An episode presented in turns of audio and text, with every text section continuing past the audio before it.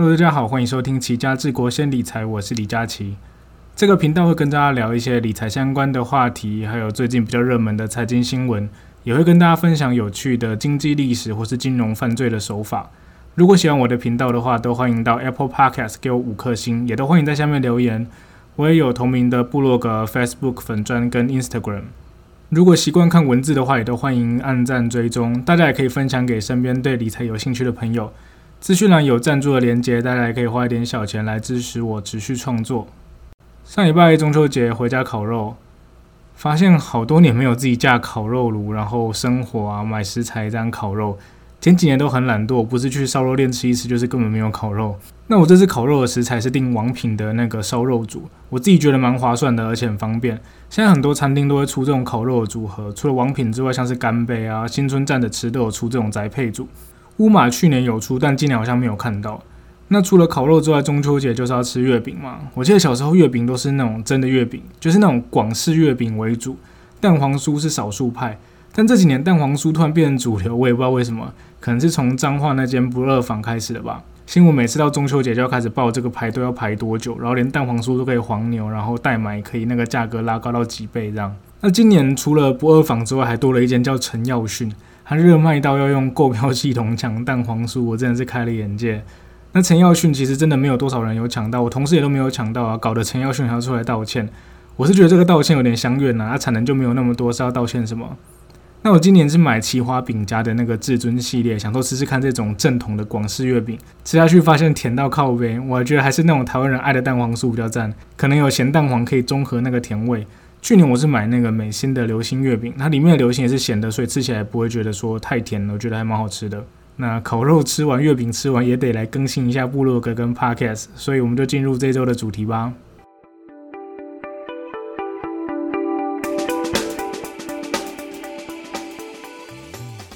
那今天要延续上一集的内容，就是我要来讲财富传承的部分，遗产跟赠与税。连续两集讲税的东西，最主要的目的是要让大家知道说理财啊，或者说你做财富传承会遇到什么样子的税，可以透过什么样的工具去节税。所以真的很细的东西，大家还是要自己去查啦。像我讲的一些东西，那国税局在认定上还是有可能会根据实质课税的原则会有不一样的做法。我这边就是提供一个概念跟想法，你听完有兴趣都可以再去 Google。啊，如果你真的非常非常有钱，你还是花点钱去请专业的帮你规划。然后部落格的东西，这系列我就是把我的 podcast 的内容整理成文字稿，所以你光用看的可能会觉得啊，好像没有讲的很深入。一样啦，我的想法就是觉得说，已经有很多前辈整理成很漂亮的表格或者文章，我这边就是用比较不一样的方式去做说明，脉络上比较像是实物上你会碰到的情况，而不是教科书上的一个步骤一个步骤讲很细这样。那讲财富传承遇到的大魔王就是遗产税嘛，讲遗产税要怎么计算之前，我们要先来区分哪些是遗产。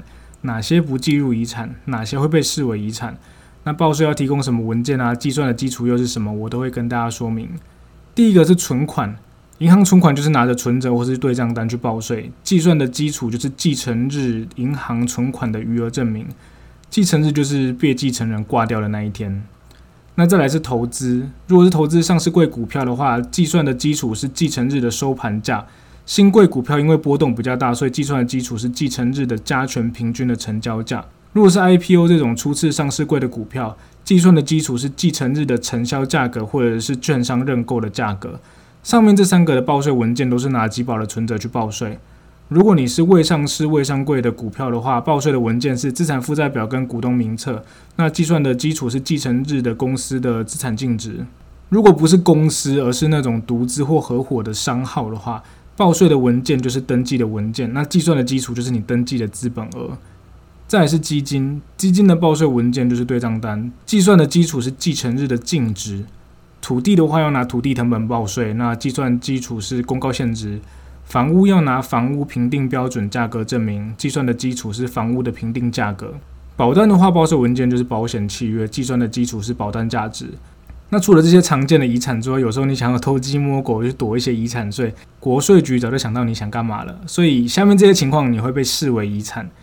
第一个是在死前两年赠与特定人士，你在死掉前把资产送给配偶啊、子女、孙子女、父母或者兄弟姐妹或者祖父母，还有上面讲的这些人的配偶。简单来说就是死前两年把资金赠与给有继承权的人，这些都会被拉回来课遗产税。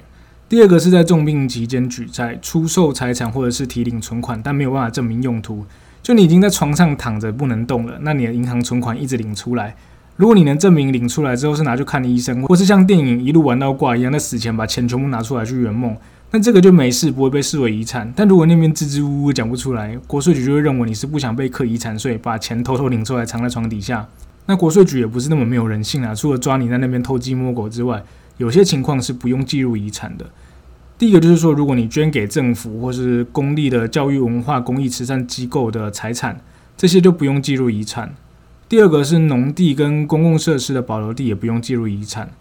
再来是，如果你是有指定受益人的人寿保险金额，还有军保、公保、劳保、农保，这些也都不用计入遗产。那如果被继承人就是挂掉那个人，他的日常生活必须的器具和用品，这个也不计入遗产。不过有个上限是八十九万。像是汽车啊、机车啊，这个是那个被继承人他生前在用的日常生活用品嘛，这些东西就可以不用计入遗产。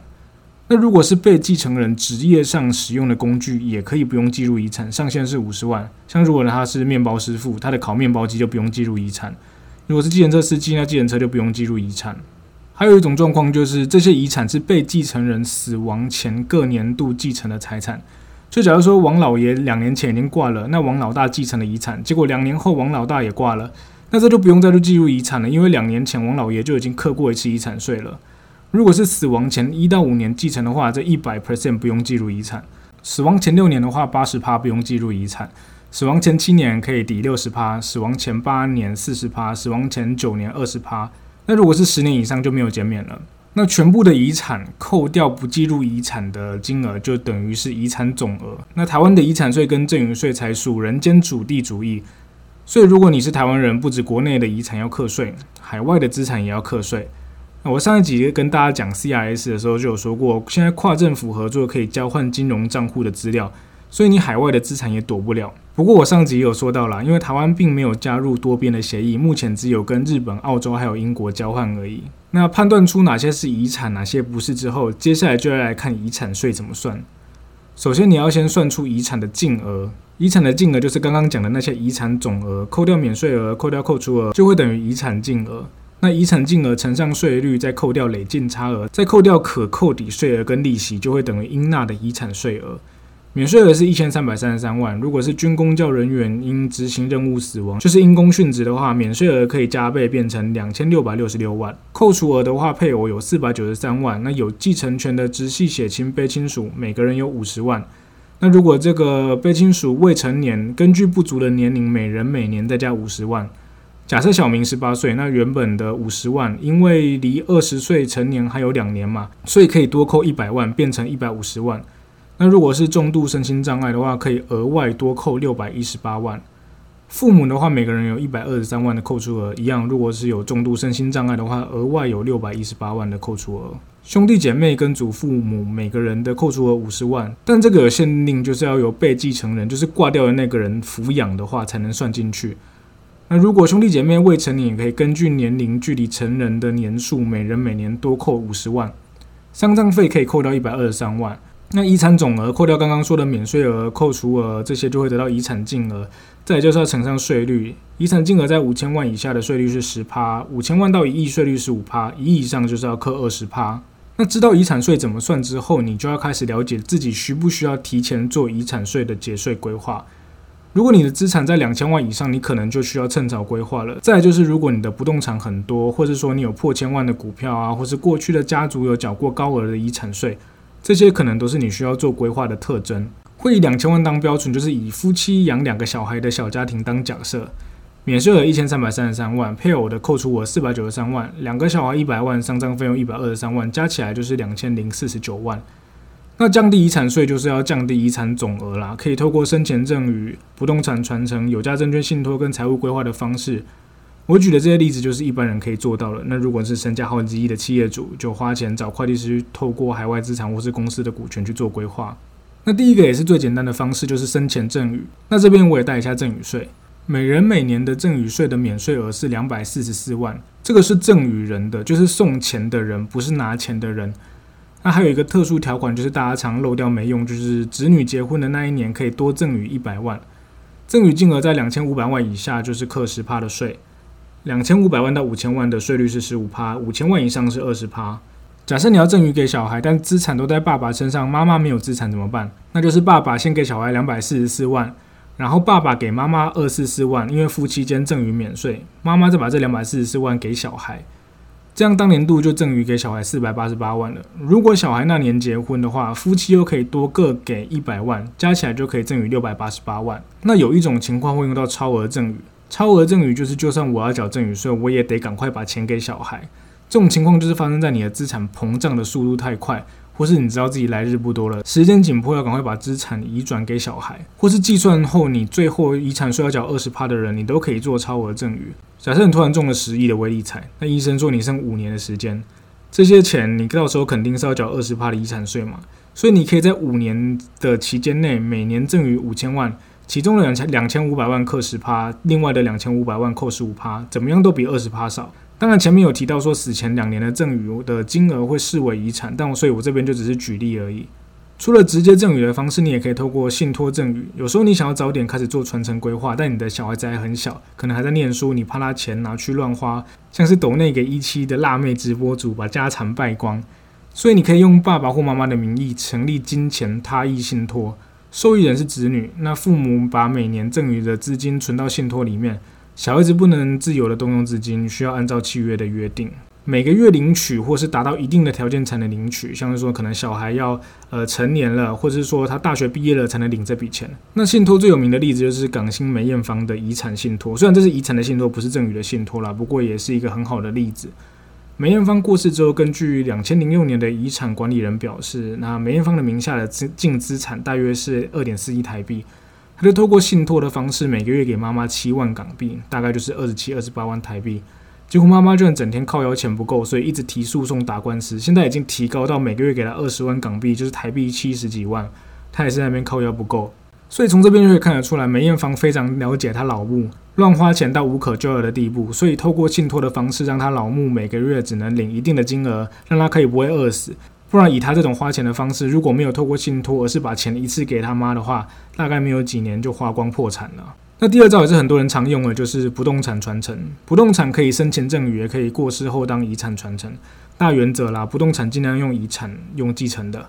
死后继承的话，就是它的税是用当时不动产的实价，就是土地的公告限值加上房屋的评定限值，去课十到二十趴的遗产税。生前赠与的话，除了课实价的十到二十趴的赠与税之外，还会根据土地的涨价数额课二十到四十趴的土增税。那大家喜欢用不动产传承的原因，就是我刚刚讲的课税基础是以实价课税。通常土地公告限值跟房屋评定价值都会比现实生活中的交易金额都还要来得小，而且小很多。如果加上贷款的话，甚至可以规避掉很大的金额的税。我举例，假设一间房子在市场上可以卖一千万，但实价只有七百万，这假设啦，实际上应该更低。这时候你要被课税的金额就硬生生少了三百万喽。如果你这时候把房子拿去贷款贷七百万，一千万的房子贷七百万应该不难吧？但土地的公告限值加上房屋评定限值也是七百万，国税局在课税的时候会把负债考虑进去，等于这间房子实价七百万，负债七百万，你小孩子在继承的时候一毛税都不用缴。不过在房地合一上路之后，赠与跟继承的成本变得很低啦，因此子女未来在拿到房子之后要出售，可能就会面临很高的房地合一税。我举例，假设你一间一千万的房子，然后赠与给小孩或是继承，当时的实价如果只有三百万的话，这时候被课税的三百万就是小孩取得的成本哦。等他卖掉的时候，如果房子涨到一千两百万，扣掉土地增值税，假设是六十万，那课税所得就是一千两百万，扣掉成本三百万，再扣掉六十万的土增税，等于是八百四十万。这八百四十万就会被课十五到四十五趴的房地合一税。上面这个例子是房地合一实施后的例子，是根据移转时课税的基础当成本，成本很低，所以之后卖出被课税的金额就会很高。第三招是有价证券信托，很多有钱的公司大股东每年的股利所得爆干多，如果想要赠与给子女的话，可以透过有价证券信托本金自益孳息他益的方式，本金就是股票的持有人依旧是父母，但是股息给小孩。这种信托方式就是透过邮局一年定存的利率去折现。我举个例子，两亿五千万的股票做本金自益孳息他益的信托，假设邮局一年的定存利率是一趴，做一年信托的话，赠与税是这样算的哦，两亿五千万用一趴折现，一年的时间折现回来等于两亿四千七百五十二万，所以它的赠与金额就是两亿五千万，扣掉两亿四千七百五十二万，等于两百四十八万。那扣掉两百四十四万的扣除，我等于不用缴赠与税了。但如果你没有这样做的话，你没有做信托，你直接把股利给小孩，你看一下要缴多少税？两亿五千万的股票，台股的平均值利率有四帕多，我算四帕就好，等于一千万。一千万的赠与税要缴到一百万，但用信托的方式，你一毛都不用缴。那本金自益之其他益的有价证券信托，适合用在市场利率低、那配息配股率高的时候。透过这样的方式，可以有效的降低税负，那加速你的赠与资产，而且不会影响到自己本身的股东资格。像郭台铭啊、徐旭东还有薛明志都很喜欢用这一招啊。本来我想要跟大家聊更多传承的东西啊，像是怎么预留税源啊，如何用遗嘱跟保险来达到传承的效果，怎么样去安排遗产啊，怎么样规划才能把钱给到你想给的人，像是什么大女儿孝顺多给一些，小儿子不孝不给他，或是小孩太小担心不会管理，有哪些工具可以去做使用。不过这个我觉得比较偏法律层面了，之后有机会再跟大家说。那原本也是想要跟大家聊怎么去透过保险规划，但内容太多，一样之后有机会再聊。这集就先到这边吧，大家拜拜。